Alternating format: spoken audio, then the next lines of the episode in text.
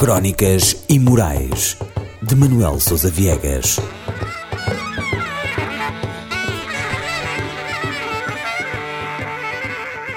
Proibido a fixar na parede.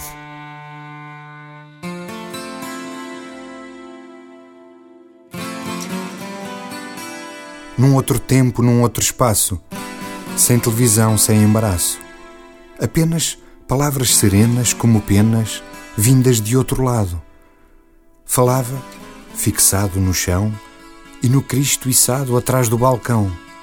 Trauteava palavras e ideias, pequenas teias que teciam crescendo, e todas as noites uma plateia se juntava ali mesmo. Tinha viajado por todo o lado, atrás dos cheiros, das cores, dos sabores, relatava acontecimentos sem pudores, de escritores, pintores, cientistas, músicos e escultores e outros transportadores da história ao futuro.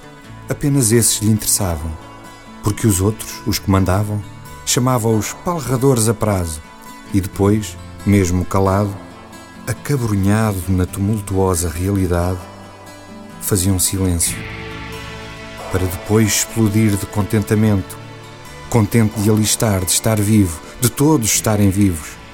Vinha mais uma rodada, as gargantas afinadas e o piano tocava, e havia saias levantadas e gargalhadas trocadas, ecoando pela noite fora. Portas abertas de par em par, mas sem apego pelas coisas do lar, sem praia ou férias para gozar. Aviões, roupas de cor e números milhões sem tanto de tão pouco que ainda hoje nos afligiu, que nos separa e nos dirige a uma grande roda de filme cuja fita se partiu.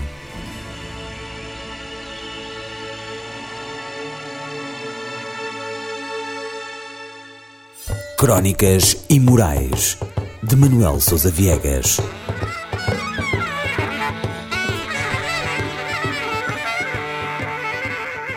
proibido a fixar na parede.